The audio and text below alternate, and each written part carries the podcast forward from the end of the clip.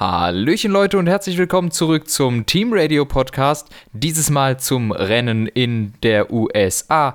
Und es gibt einige Sachen, worüber man reden kann, aber als allererstes gehen unsere Glückwünsche raus an den alten und neuen Formel 1 Weltmeister Lewis Hamilton. Ja, der Titel war jetzt nicht überraschend, glaube ich, gekommen in den USA, aber ähm, ja, dennoch natürlich ein hochverdienter Titel und natürlich das bestimmende Thema des Wochenendes. Ja, Lewis Hamilton ähm, sehr, sehr stark unterwegs gewesen die gesamte Saison über, hat sich einen Schnitzer geleistet in Deutschland und ansonsten eigentlich ziemlich fehlerfreie Saison und ähm, ja, der konstanteste Fahrer, der wahrscheinlich beste Fahrer und auch das dieses Jahr beste Auto haben halt äh, dann beide WM-Titel geholt und ähm, Valtteri Bottas hat auch dann den Vizetitel ähm, sich gesichert. Bedeutet also, seit 2016 zum ersten Mal ist Mercedes auf Platz 1 und 2 in der Fahrer-WM auch gelandet. Ja, da kommt keiner mehr ran. Äh, aus verschiedenen Gründen, wie gesagt, das beste Auto ähm, hatte Mercedes schon dieses Jahr. Da muss man auch sagen, haben die anderen auch noch Fehler gemacht. So groß müsste der Abstand eigentlich nicht sein, aber ähm, auch das beste Jahr von Valtteri Bottas bis jetzt in seiner Karriere. Ähm, davor war es 2017 gewesen, letztes Jahr war er eher schwach. Aber jetzt dieses Jahr mit bis dato vier Siegen und ich glaube auch einigen Pole Positions, vielen Podien, ein, äh, ein sehr erfolgreiches Jahr für Valtteri. Ja, auf jeden Fall und äh, vor allem gefällt mir die zweite Saisonhälfte von Valtteri Bottas ziemlich gut.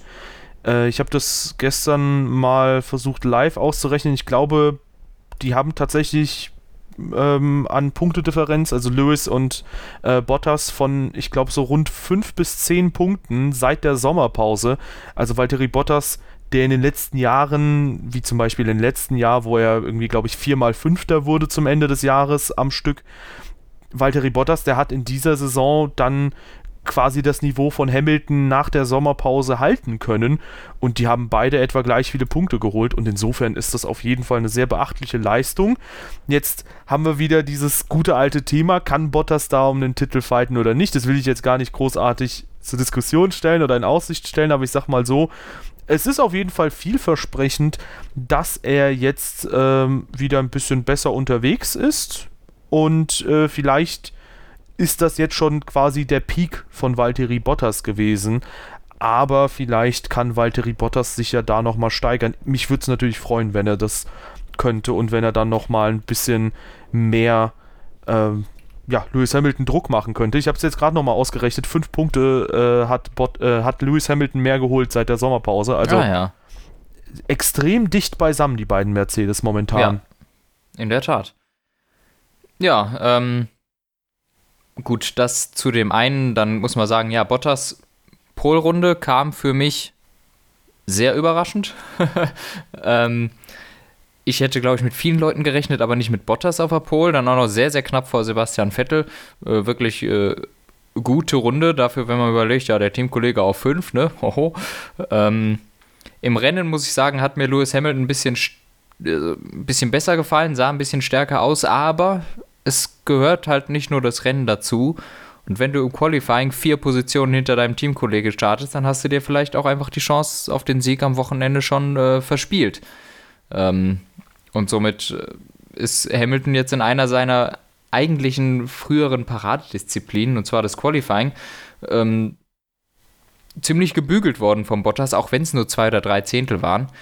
Ähm, dazwischen zwei Ferrari und einen Red Bull war dann einfach ein paar Autos zu viel.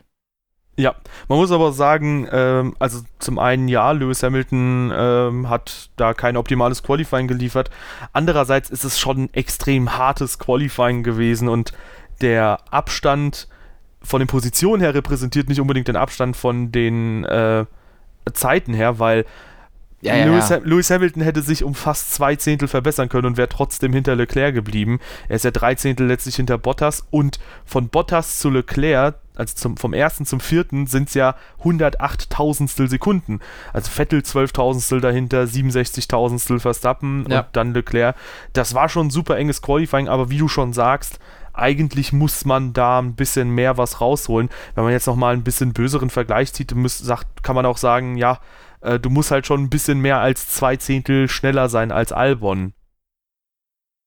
So, natürlich ja, jetzt in, natürlich in einem anderen Auto, aber trotzdem. War halt nicht so und somit, wenn du schon auf P5 startest, wird's schwer im Rennen. Deshalb äh, P2 meines Erachtens das Maximum, was Hamilton da noch rausholen konnte. Auch ein bisschen Glück dabei gewesen. Vielleicht wäre Verstappen äh, noch vorbeigekommen, wäre da nicht der Zwischenfall am Ende gewesen, meines Erachtens. Aber da muss man auch wieder sagen,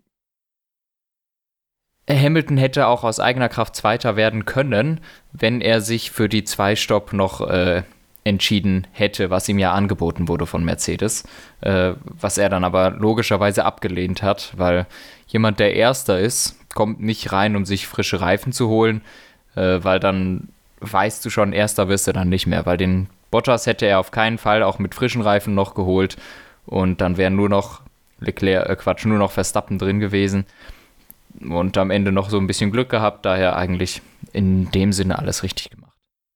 Ja, insbesondere wenn man Mexiko noch so ein bisschen im Hinterkopf hat äh, und das Reifenmanagement von Lewis Hamilton da nochmal beachtet, ähm, dann kann man das auch verstehen, wenn er sagt, ja gut, ich schaff's hier vielleicht sogar nochmal mit einer 1-Stop. Und äh, gut, letztlich, wie du es auch schon vermutet hast, ich glaube auch, dass es am Ausgang nichts verändert hat. Ich glaube trotzdem, die 2-Stop wäre ein bisschen schneller gewesen und ähm, ja, letztendlich ähm, hat Lewis Hamilton dann ein schwaches Qualifying zwar gehabt, nach dem Rennstart war das allerdings auch so ein bisschen wieder ausgebügelt, weil zum Start kam er schon an Leclerc vorbei. Und kurze Zeit später gab es ja ein Überholmanöver von äh, Hamilton an Sebastian Vettel, wo ich dachte, krass, das hat er jetzt nicht wirklich gemacht, nämlich Sebastian Vettel in einer der schnellen Kurven außenrum überholt. Äh, zu dem Zeitpunkt dachte ich erstmal noch, wow, krasses Manöver und gut, muss man sagen, war trotzdem ein krasses Manöver, aber ähm, da können wir gleich zum Thema Ferrari nochmal überleiten, aber mhm. ähm, Hamilton hat da so ein bisschen den schwachen äh, Quali-Ausgang so ein bisschen noch ausgebügelt. Ich glaube, Bottas war halt aber trotzdem ähm, auch im Renntrim stark genug, dass auch wenn Hamilton, sagen wir, von drei gestartet wäre, und dann halt nach Runde 1 wieder Dritter gewesen wäre oder so. Äh, ich glaube, Bottas hätte da trotzdem das Rennen gewonnen. Also ich glaube schon, die begegnen sich im Rennen da auf Augenhöhe, auch wenn ich sagen muss, wie du, sehe ich da einen minimalen äh, Vorteil auf Seiten von Hamilton. Den konnte er aber dieses Mal nicht ausspielen. Ja. Ähm, du hast vorhin schon angeschnitten, Thema Ferrari. Ähm, was die falsch gemacht haben, ist mir bis jetzt noch nicht ganz klar. Auf jeden Fall im ersten Stint waren, waren die auf einem völlig anderen Planeten unterwegs. Ähm, ich glaube, Leclerc hat sich zwei Sekunden pro Runde aufbrummen lassen, ein bis zwei Sekunden von den da vorne fahrenden. Vettel hat in der ersten Runde auch drei, vier Positionen oder sowas verloren. Und beide Autos haben, das, haben den Reifen vorne links überhaupt nicht zum Arbeiten bekommen. Die anderen Reifen waren nach ein paar Runden da, aber vorne links funktionierte nicht. Also ähm, Vettel hat das berichtet und auch Leclerc hat berichtet, dass der Reifen vorne links sowas hatte der noch nie gesehen, was, was da los war. Deshalb haben die sich auch ständig verbremst. Und die Zeiten sind wirklich schockierend gewesen, dass äh, die eigentlich im ersten Stint hat Leclerc, glaube ich, schon direkt 20 Sekunden verloren. Und äh, gut, bei Vettel gab es dann noch ein anderes Problem, das wir sicher auch alle gesehen haben, wo wir, wo ich immer noch auf eine offizielle Meldung warte, die aber noch nicht rausgekommen ist. Ja. Was jetzt genau das Problem gewesen ist. Ja, vermutlich irgend, also es war ein Aufhängungsschaden letztlich, durch den er ausgeschieden ist ich würde vermuten, die Annahme von Vettel, die ist korrekt, dass es halt schon zu Beginn des Rennens irgendwas war, was da angeknackst war und was da nicht richtig funktioniert hat, weil, wie gesagt, zum Beispiel das Manöver von Hamilton in allen Ehren, aber sich so überholen zu lassen und so eine schwache Pace zu haben, dass du sogar von einem McLaren und einem Renault überholt wirst, ich glaube nicht, dass das normal ist. Ich kann mir gut vorstellen, dass es halt, ähm, ja, irgendwas bei Vettels Auto war, was da von Anfang an nicht gestimmt hat. Ähm, gut, das hängt vermutlich mit den ganzen Bodenwellen in den USA zusammen, weil die Strecke, so hieß es äh, von den Fahrern, die wird von Jahr zu Jahr welliger. Lando Norris hat ja auch das schöne Teamradio abgegeben, wo er meinte, ja, es fühlt sich an wie eine Achterbahn. Und ähm, da muss man sagen, ja, das ist natürlich irgendwie ein bisschen blöd, wenn eine Formel 1-Strecke so wellig ist. Andererseits muss Ferrari halt auch eine Radaufhängung liefern, die dem standhält. Ja, das zum einen schon. Wie, wie, gesagt, was da jetzt genau passiert, das ist mir nicht ganz so klar. Klar ist, dass die Ferraris ihre Reifen überhaupt nicht zum Arbeiten bekommen haben und deshalb halte ich es schon für möglich, dass das einfach, einfach eine Pace-Sache ist, denn McLaren und Renault hatten die Softs drauf. Und die waren ja schon im Qualifying nicht so weit weg. Also McLaren war 0,8 Sekunden nur langsamer. Wenn die jetzt die besseren Reifen haben, dann können die die und die auf Temperatur sind, dann kannst du die schon auch überholen. Ähm, komisch war es natürlich trotzdem. Allerdings war es dann auch so, dass der Abstand zwischen Leclerc und Vettel über die acht Runden eigentlich relativ konstant geblieben ist. Ähm, und gebrochen ist die Aufhängung dann in Turn 8. Gesehen hat man es, glaube ich, erst in Turn 9, äh, also in der Linksknick. Gebrochen ist sie aber in dem Rechtsknick beim Überfahren dieses, dieses Wurstkörbs. Da ist ein Wurstkorb auf der Innenseite von Turn 8, da ist äh, Vettel drüber gefahren. Der wurde neu installiert von Samstag auf Sonntag. Was für ein Schwachsinn. Also, tut mir leid, das, die lernen auch nicht dazu, ne? dass erstens Wurstkörbs der letzte Dreck sind, zweitens ja. über Nacht da einen Körb hinzuballern. Großartige Idee. Ähm, du meinst den jetzt, quasi innen auf der roten Fläche, ne? Ja, Genau, der. Ich muss der, auch da sagen, wurde dann Leclerc danach auch gesagt, dass er sich davon fernhalten soll, weil der hat schon eine Aufhängung bei denen zu Bruch gebracht. Ich muss auch sagen, ähm, ich fand das unfassbar unsinnig, weil zum einen hat man ja in Monza diesen äh, einen Crash gehabt mit dem Wurstkörb, wo jemand quasi von dem hochkatapultiert wurde. Der war zwar ein bisschen in der Konstruktion anders, aber ja. trotzdem, das ist, es kann unter gewissen Umständen immer eine Abschussrampe sein und zum anderen denke ich mir ganz ehrlich, das ist die FIA, die hat so viele Telemetriedaten. Sag doch einfach, wer da drüber fährt, wird bestraft oder muss langsamer fahren oder sonst was. Also man kann doch die Track Limits über so viele Arten und Weisen regeln und von mir aus gibt es dann halt mal eine etwas härtere Strafe, wenn jemand zu oft da drüber fährt. Ja. Also sorry, die haben doch so einen riesen äh, Werkzeugkasten an verschiedenen äh, ja, Entscheidungsdingern. Das, die brauchen doch keinen Wurstkörb, damit jemand die Tracklimits einhält. Sorry. Ja, eigentlich nicht. Deshalb weiß ich auch nicht, ich weiß bis jetzt nicht, warum die den dahin gemacht haben. Ähm, weil, wie gesagt, Samstag war der da noch nicht. Ähm, jetzt ist natürlich eine zwiesp zwiespältige Sache. Äh, die Fahrer wissen, dass der da ist, man sollte da nicht drüber fahren. Auf der anderen Seite sollte eine Aufhängung nicht kollabieren, wenn man über einen Körb fährt, Alter. Also, ähm, das muss eine Aufhängung aushalten, auch wenn du zweimal, der, der kann ja nicht oft da drüber gefahren sein. Das heißt, die, egal ob die Aufhängung da vorne einen Knacks hatte oder nicht, ähm, eine Aufhängung darf nicht brechen, wenn du über einen Körb fährst. Das ist eigentlich das Simple. Das hatten wir schon mal in Österreich. Ich weiß nicht, ob es da Quert war, der über so einen Körb gefahren ist. Da ist auch ihm die Aufhängung dann gebrochen. Das kann nicht sein. Es kann nicht sein, dass die FIA da Curbs installiert, die eine Aufhängung zum Kollabieren bringen.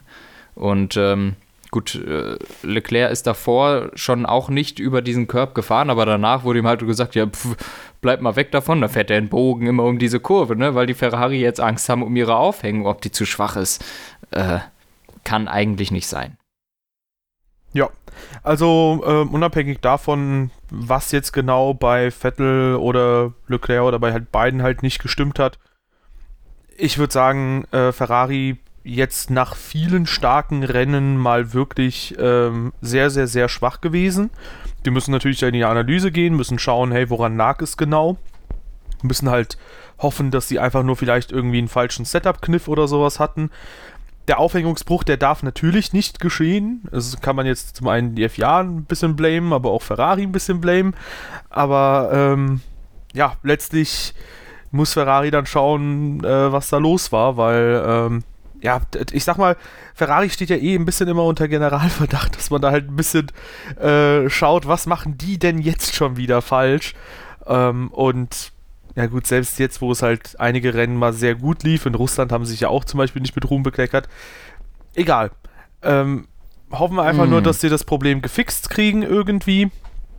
ich glaube, wir haben hier ein Thema, das uns jetzt die nächsten Wochen noch begleiten wird bei Ferrari. Ähm, ich weiß nicht, ob du es mitbekommen hast, aber es geht um die technische Directive von der FIA, Ja. ähm, die sich mit dem Fuel Flow beschäftigt. Und ähm, es kursieren immer wieder, auch jetzt von allen Teamchefs und Fahrern, von einem Fahrer auch ausgesprochen, von allen anderen so ein bisschen durch die Blume gesagt. Äh, Vermutung. wird eigentlich, ja, geht die Vermutung rum. Ist ja komisch, kaum ist diese Direktive raus, haben die keinen Power, haben die keinen Powervorteil mehr auf der Geraden. Ähm, es geht, kurz gesagt, um die Art und Weise, wie der Fuel Flow gemessen wird. Ähm, und das hat Red Bull beantragt, äh, um zu überprüfen, was legal ist und was nicht. Dann wurde diese Direktive rausgebracht und Ferrari war auf der Stelle langsamer auf der Geraden. Und nicht nur ein bisschen langsamer, sondern exzessiv langsamer. Die waren sonst immer erster, zweiter, dritter, vierter so ungefähr in den Top Speeds. Die waren jetzt im unteren Drittel. Das ja. ist, das ist schon eine, eine Sache. Ähm, und das lässt natürlich jetzt gerade die Vermutungen sehr, sehr stark aufkochen, dass Ferrari wirklich die ganze Zeit beschissen hat und dass das, äh, dass die an der FIA vorbei mehr Fuel in den Motor gepumpt haben, äh, als es erlaubt ist. Das liegt irgendwie daran, diesen Fuel Flow zu messen, das ist sehr komplex, sehr, sehr kompliziert, weil wie misst du einen Fuel Flow, ohne ihn zu beeinflussen? Ähm, und so ist es wohl gewesen, dass dieser Messer auch nicht immer misst, sondern nur zu bestimmten Phasen. Und Ferrari hat wohl genau dann Fuel da durchgepustet, wenn er gerade nicht misst. Das ist natürlich, äh, natürlich ist das illegal. Und jetzt wurde eine Direktive rausgemacht, es wird, wird ein bisschen anders gemessen oder sowas, äh, habe ich gelesen. Und seitdem, ich glaube von Freitag auf Samstag, und seit genau da war dann auch der Topspeed-Vorteil weg. Ferrari selbst sagt natürlich, wir haben nur mehr Downforce am Auto. Das kann natürlich sein, aber im Moment steht das Pendel, glaube ich, eher so, dass man davon ausgeht, dass man sich einen unfairen Vorteil bei Ferrari ähm, irgendwo da in diesem Fuel Flow Measuring System geholt hat. Ja, da muss man natürlich einerseits sagen, äh, trotzdem Respekt Ferrari, weil man muss ja auch irgendwo in so Regellücken quasi reinstechen und ja, letztlich, äh, keine Ahnung, don't hate the player, hate the game. So, die, die Regeln müssen Ja, halt ja. so ausgelegt oder so umgesetzt oder so entwickelt werden und angewandt werden, dass es halt nicht möglich ist. Wenn Ferrari da einen Workaround findet, ist natürlich krass. Ähm, andererseits weiß ich nicht, ob ich da jetzt dem so, äh, also ob das jetzt wirklich direkt so stimmt. Man muss es natürlich erstmal ähm, schauen, wie sich das entwickelt, aber Ja, das Ding ist ja halt, äh, sie waren zum Beispiel im Qualifying echt trotzdem sehr, sehr, sehr schnell unterwegs. Und die Frage ist natürlich, ist der Ferrari denn plötzlich so gut im Qualifying, dass sie auch ohne diesen Power-Vorteil so schnell sind? Ähm, das wäre natürlich andererseits wieder ein sehr positives Zeichen für Ferrari, dass selbst wenn sie mit dem äh, verloren gegangenen Power-Vorteil, dass sie da trotzdem noch äh, so schnell im Qualifying sind, weil Vettel hätte wieder fast die Pole geholt. Und ähm, ja, auch Leclerc war da sehr, sehr schnell mit dabei, selbst mit der alten Motorspezifikation. stimmt. Leclerc hat einen alten Motor drin, äh, hat wohl 10 PS weniger als die neue, habe ich äh, gehört, aber ähm, du, du musst auch sehen, es ist das erste Mal seit der Sommerpause, dass ein Ferrari nicht die Pole hat. Also auch wenn es knapp war, sonst waren die Abstände deutlich größer. Sie sind jetzt immer noch sehr gut im Qualifying, aber eben diese ein, zwei Zehntel, die sie sonst immer vorne waren, sind weg. Ja, stimmt schon. Und auch, Mexiko würde ich da nicht mit reinzählen, weil da ist sowieso, äh, der Motor spielt da ja kaum eine Rolle wegen der dünnen Luft. ja, das stimmt schon. In Russland waren sie vier Zehntel entfernt zum Beispiel. Das war schon Das krass. ist riesig. Und Mm, jetzt, ja, jetzt ist null, da ist, da ist was weggegangen, auch wenn es knapp gewesen ist. Der Abstand ist auch deutlich kleiner. Wie gesagt, ich will nicht sagen, dass das stimmt, weil ich weiß es selber nicht. Ähm, Es ist nur es kann möglich, es sehr steht gut sein, Raum. genau. Es kann sehr gut sein, dass Ferrari einfach die Reifen nicht verstanden hat. Wir haben gesehen, wie die, äh, äh, wie, wie die am Anfang des Rennens da rumgekrebst sind. Das war keine Motorleistung, die da gefehlt hat. Ähm, aber an sich ist, steht das jetzt einfach so im Raum, denn gerade für die Leute, die glauben, dass Ferrari beschissen hat, war dieses Rennen jetzt sehr glorreich für die, wenn Ferrari jetzt plötzlich schlecht war. Weil gerade jetzt wurde diese Direktive rausgegeben und plötzlich ist Ferrari schlecht. Das ist Öl ins Feuer.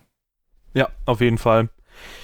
Ja. Und das kann, kann zehn andere Gründe haben, aber dieser hier ist gerade sehr prominent. Ja, also Brasilien wird dann, glaube ich, wieder tendenziell ein bisschen wie Mexiko werden. Das ist ja auch ein bisschen in äh, etwas höheren Regionen angesiedelt, das Rennen. Aber ich denke mal, spätestens in Abu Dhabi wird man dann halt nochmal sehen, äh, was genau Sache ist. Es sei denn, Ferrari sagt jetzt, ja gut, äh, wir probieren irgendwie die Leute doch ein bisschen zu verwirren mhm. und äh, tun jetzt halt zum Beispiel so, als würde das denen großes Defizit antun. Andererseits, glaube ich, wird sich Ferrari das nicht nehmen lassen wollen, jetzt nochmal ein paar Rennsiege zu holen. Also ja. mindestens einen Sieg können sie dann wahrscheinlich noch holen, vielleicht ja sogar zwei. Und äh, ja, warum nicht?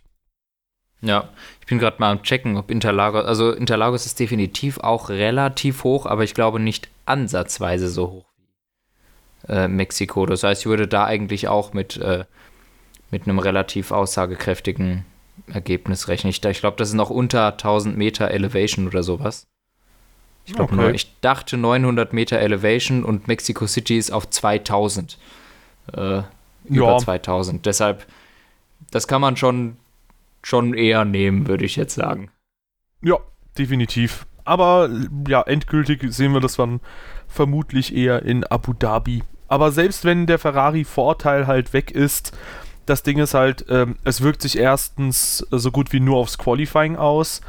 Und ähm, ja, andererseits würde ich halt sagen, gut, im Renntrim waren sie jetzt super langsam. Man hat ja auch gesehen, im Renntrim funktioniert der Ferrari ja auch vereinzelt sehr gut. In Mexiko hat er mhm. gut funktioniert und auch in den Rennen davor. In Japan war es ja auch ganz gut, das Auto. Und äh, gut, 2020 kann sich ja theoretisch eh noch super, super viel ändern, je nachdem, ob man gerade ähm, ja, eine Fahrzeugentwicklung gut vorantreibt oder nicht. Insofern würde ich das jetzt nicht unbedingt als, ja, keine Ahnung, Sargnagel dann sehen, ähm, da, falls das jetzt wirklich daran lag, dass Ferrari nee. langsamer sein könnte oder so jetzt, ähm, oder quasi, dass alle WM-Chancen auch für nächstes Jahr begraben sind. Die haben ja auch schon in der Vergangenheit nicht auf dem Motorenvorteil aufgebaut, sondern auch das Chassis richtig gut entwickelt und vielleicht kriegen die es ja auch in Zukunft wieder hin. Und das ist jetzt ein Faktor von vielen, der auch primär das Qualifying eher beeinflusst. Wenn der wegfällt, kann trotzdem noch aus anderer Sicht vieles kommen, ja. wo Ferrari glänzen kann, aber natürlich können sie auch in sehr, sehr vielen Situationen wieder etwas versemmeln. Ja. So, was hatten wir sonst noch? Ja, ähm, wir sind auf die Mercedes oder auf die Ferrari eingegangen. Ja. Die Red Bull. Ja, die Red Bull. Verstappen ganz gutes Qualifying, mhm. äh, beim Start vernünftig geblieben, äh, nicht ganz die Pace von Bottas mitgehen können. Da hat man halt gesehen, der Mercedes war einen Ticken schneller. Wobei Verstappen auch Schaden am Frontflügel hatte, der mich super irritiert hat, weil ich habe keine Kollisionen von Verstappen gesehen irgendwo. Und er hatte Schaden am Unterboden, was mich auch sehr irritiert hat. Ja. Und ähm, trotzdem war der Red Bull dann auf Augenhöhe mit mindestens einem Mercedes. Ähm, nämlich war er da direkt dran an Lewis Hamilton, konnte nicht mehr überholen, weil doppelgelb geschwenkt wurde, weil Magnussen da ausgeschieden ist, zwei Runden vor Schluss. Aber ähm, der Red Bull war auf jeden Fall da und ähm, ja, der Teamkollege, das äh, war auch sehr ordentlich von Alex Albon. Ja, auf jeden Fall. Ja, gut, er hat eine schwierige Situation am Start gehabt, aber dann sehr gutes Rennen zurückgekämpft. Was, ja, war unglückliche Situation. Irgendwie waren da zu viele Autos an einem Fleck. Ähm, ansonsten, ja, bei Verstappen habe ich nicht ganz geschnallt, wo der Frontflügelschaden herkommt. Er sagt irgendwie mit einer kleinen Kollision mit Bottas. Ich denke so, hä? äh, und der Unterbodenschaden, den konnte er sich selber auch nicht erklären. Ähm, ja, wo das jetzt herkam, wissen wir nicht. Ansonsten Red Bulls Pace war gut, aber da war kein Rankommen an, äh, an Bottas. Die haben ja einmal dann auch mit dem Undercut versucht, ein bisschen mit den Mediums. Und da hast du mal gesehen, wenn der Bottas will im Mercedes, da kann auch innerhalb von zwei Runden dann mal schnell fünf Sekunden da rausziehen aus dem Verstappen. Das heißt, man sieht eigentlich, dass äh, die Mercedes oder dass zumindest Bottas am Anfang des Rennens oder sowas eigentlich nicht am Limit gefahren ist. Sondern Ja. er hat ein bisschen gemanagt und plötzlich zündet er da die Nachbrenner, äh, während Verstappen mal kurz nah dran war und dann war das auch schon wieder gegessen. Ja, also das wobei, war schon wirklich erstaunlich. wobei das ja wieder dann eher Peak-Performance ist, also auf kurze Zeit gesehen. Am Ende ist ja Bottas trotzdem volles Rohr gefahren, um nochmal Lewis Hamilton zu überholen. Und da waren es ja auch dann immer noch rund fünf Sekunden oder so zwischen Mhm. Bottas und Verstappen. Also ich glaube schon, dass im Long Run halt der Red Bull da durchaus fast auf Augenhöhe war. Ohne Schaden wissen wir nicht, wo der Red Bull sonst wäre, aber ähm, so war das trotzdem eine ziemlich gute Präsentation vom Auto. Und ähm, ja, also auch von Verstappen. Ähm, ja, aber auch Alex Albon, ähm, du hast es gesagt, schwierige Situation beim Start, war quasi im Sandwich zwischen, ich glaube, Charles Leclerc war es und ähm, Carlos, Carlos Sainz. Carlos Sainz, ja. Ähm, ja, Unterboden beschädigt, Frontflügel beschädigt, musste gewechselt werden. Und ähm, der war da, glaube ich, nach der ersten Runde schon 50 Sekunden weg. Am Ende eine Minute 20 Rückstand. Dasselbe alte Lied. Er war zwar ein bisschen langsamer als Verstappen, aber das war eine extrem gute Vorstellung von Alex Albon, finde ich. Der hat im gesamten Rennverlauf quasi zu Bottas nur etwa eine halbe Minute verloren. Ja. Ähm, schöne Überholmanöver gezeigt, also trotz vieler Überholmanöver nur eine halbe Minute verloren. Ähm, ja, für mich ein sehr positives Wochenende und äh, hier kann man, glaube ich, Alex Albon einfach mal wirklich richtig, richtig dick loben, weil ich war immer wieder so ein bisschen na, kritischer bei Alex Albon, hab gesagt, ja gut, war jetzt zwar ein gutes Wochenende, aber er ist halt trotzdem weit hinter Verstappen. Ähm, hier muss man sagen, er hat sich aus einer sehr schwierigen Situation und einer nahezu hoffnungslosen Situation nochmal richtig gut nach vorne gekämpft. Du hattest es, glaube ich, schon mal zu einem vergangenen Rennen gesagt und hier kann ich das sagen. Ähm, ein Pierre Gasly wäre dann nicht auf die 5 Ja. fünf vorgefahren. Ja. Ja, und deshalb äh, von Albon eigentlich ein gutes Rennen, ja. Genauso wie die zwei McLaren, wo wir gerade dabei sind. Äh, Sainz natürlich in eine saublöde Situation geraten dann da am Start. Ähm, ja, echt unglücklich da gewesen. Hat noch versucht rauszukommen irgendwie, aber dann war es auch schon zu spät. Und ähm, ja, somit war Sainz dann äh, ich weiß nicht, ob der einen Schaden. Nee, der ist weiter draußen geblieben, ne? Der ist nicht in die Box gekommen. Trotzdem natürlich Positionen verloren, hatte einen sehr guten Start, aber ähm, ja, für ihn dann ein bisschen unglücklich gelaufen. Dafür Lando Norris die ganze Zeit relativ sicher, ich glaube auf P5, 6, 7 rumgefahren. Äh, guten Fight übers ganze Rennen gehabt mit Danny Ricciardo, den es auch sich hier lohnt, lobend hervorzuheben. Ähm, hat ihn dann auch irgendwann überholt, den Norris. Und ja, also da im Mittelfeld wirklich sehr interessante Zweikämpfe und sehr interessante äh, Konstellationen. Ja, also mir hat das Rennen richtig gut gefallen. Vorne hatte man fünf Runden vor Schluss so ein bisschen den Zweikampf noch um den Sieg. Und weiter hinten war Danny Ricciardo auf den Medium-Reifen schneller als Lando Norris. Und dann auf den harten Reifen war irgendwann Lando Norris schneller. Ja. Und äh, dann hat Lando Norris auch noch einen zweiten Stop gemacht. Ich glaube, nochmal Medium hat er sich abgeholt. Oder Soft, bin ich mir gerade Ja, nicht sicher. Medium. Ich glaube Medium. Ja, und da war er am Ende vier Zehntel hinter Danny Ricciardo. Der war da nochmal richtig, richtig nah dran. Fast hätte es da nochmal für eine Attacke gereicht, aber auch bei ihm.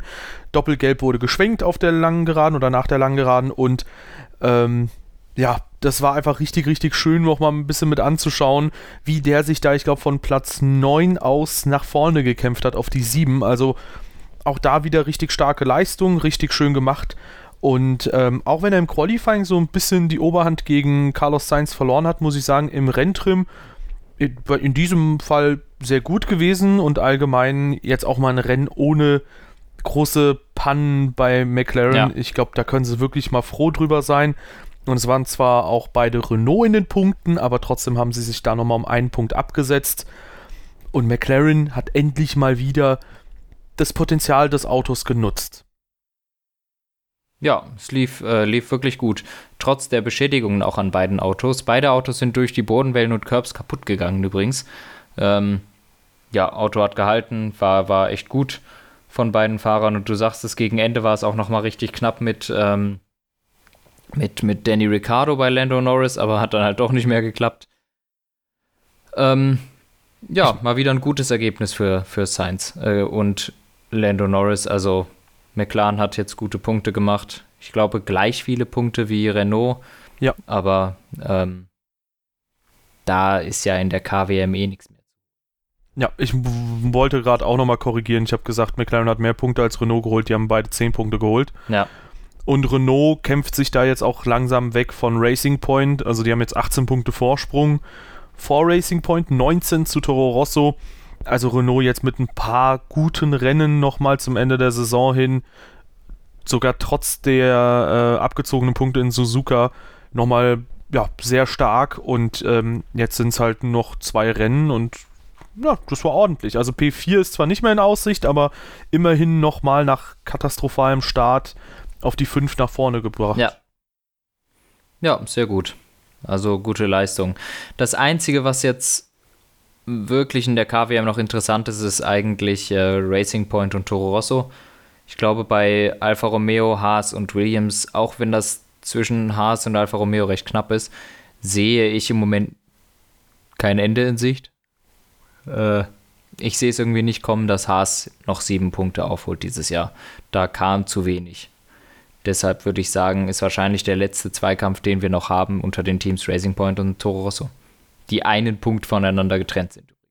Ja, und diesen einen Punkt ähm, Abstand hat man durch den zehnten Platz von Perez, ähm, der von der Box aus gestartet ist und ähm, ja, als Elfter über die Linie gekommen ist. Dann hat Danny Quert eine Strafe bekommen, weil er Sergio Perez ja, ähm, mit Sergio Perez kollidiert ist, glaube ich, ihn rausgeschoben hat, hieß es. Und ähm, ja, ich habe den Zwischenfall leider nicht gesehen. Hast du den gesehen? Nein. Und also ich glaube auch, der hat ihn anscheinend oder angeblich laut Perez im Interview unter Doppelgelb überholt. Ich schaue auch gerade, ob ich den finde. Aber ja, weiß nicht. Ähm, die Stewards Sonst sage ich ja immer, ja, vertraut auf die Stewards. In der Vergangenheit hatten sie jetzt ein paar fraglichere Entscheidungen aus meiner Sicht, aber ähm, ja, weiß nicht. Wurde jetzt ausgesprochen, die Strafe. Der Punkt liegt jetzt bei Perez. Starkes Rennen, gute Aufholjagd. Und trotz Start aus der Box hat er zum Beispiel seinen Teamkollegen besiegt, was halt auch enorm ist.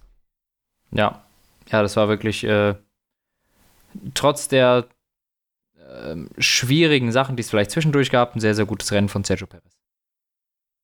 Ja, der nächste Fahrer auf der 11, das hat mich sehr gefreut. Der hatte eine gute Startphase, weil es gab eine sehr lange Zeit bei Ferrari, da hat er in der ersten Runde, ähm, ich glaube, nie eine Startposition gut gemacht oder nie Positionen gut gemacht nach dem Start. Und jetzt hat Kimi Räikkönen eine gute Startphase gehabt, auch ein gutes Rennen allgemein, was mich eh mal grundsätzlich gefreut hat, weil Giovinazzi, dessen Vertrag jetzt auf 2020 verlängert wurde, auch das freut mich sehr und auch voll verdient nach den Leistungen, die er in den letzten Wochen gezeigt hat. Aber Giovinazzi, der ist Raikönnen gefühlt ja schon so ein bisschen den Rang abgefahren. Und jetzt hat Raikönnen sich mal ein bisschen zurückgemeldet. War ja. ein gutes Rennen. Und ähm, ja, ich glaube, Alfa Romeo ist auch für nächstes Jahr ganz gut aufgestellt. Auch wenn es halt echt schon sehr, sehr ein sehr, sehr düsteres Bild bei Alfa Romeo ist.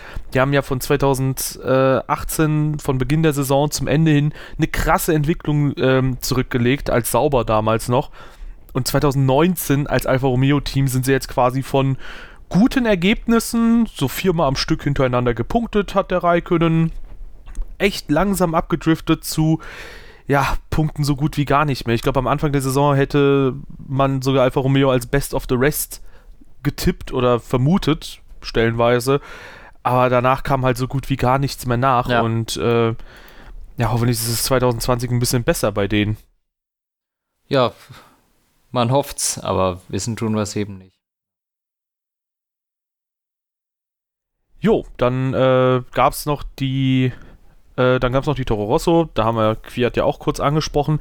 Mit Hülkenberg übrigens auf harten Reifen gestartet. Ich muss aber eh sagen, die ganze ah. Strategiesituation, die war super intransparent. Und ähm, ja, Pierre Gasly, der ist dann irgendwann, glaube ich, auch ausgeschieden, nachdem er ähm, eine Berührung, eine Kollision hatte. Oder ist zumindest weit zurückgefallen. Dann musste man zusätzlichen Stop machen noch. Ja, müsste ich gerade nachgucken. Habe ich gerade so nicht im Kopf. Ja, und bei Haas äh, lief es auch wieder mal gar nicht. und bei Williams ähnlich. Kubica ist raus, äh, Magnussen ist raus und ähm, ja, die beiden anderen, Grosjean und Russell, ja, die sind irgendwie so ein bisschen im Niemandsland unterwegs. Ja, ja.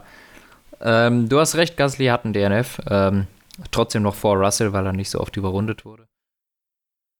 Puh, ja, äh, also gegen Ende des Rennens in Runde 54 ist er dann wohl zum Stehen gekommen, oder Runde 55 dann. Ähm, und George Russell dahinter unauffällig, eigentlich kaum mitbekommen, außer mal beim Überrunden. Im Grunde war es das von dem Rennen. Wir sind alle Leute durch, oder? Ja.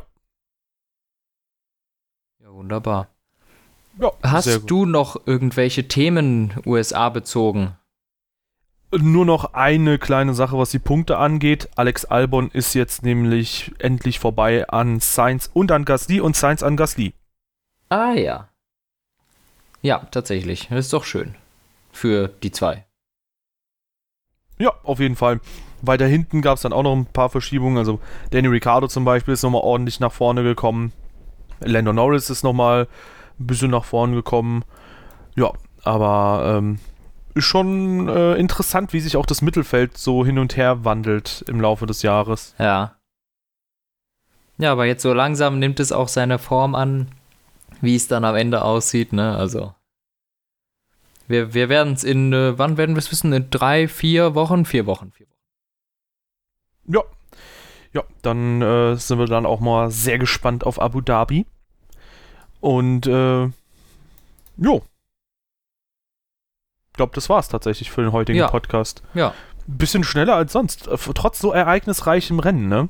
Ach, tatsächlich, 40 Minuten. Ja, passt doch. Ja, Haben, wir, haben wir uns kurz gehalten. dann mache ich mal wieder den Turbo an. Jawohl. Ihr Lieben, lasst uns doch sehr, sehr gerne eine Bewertung da auf der Plattform eurer Wahl. Ansonsten vielen Dank, dass ihr eingeschaltet habt.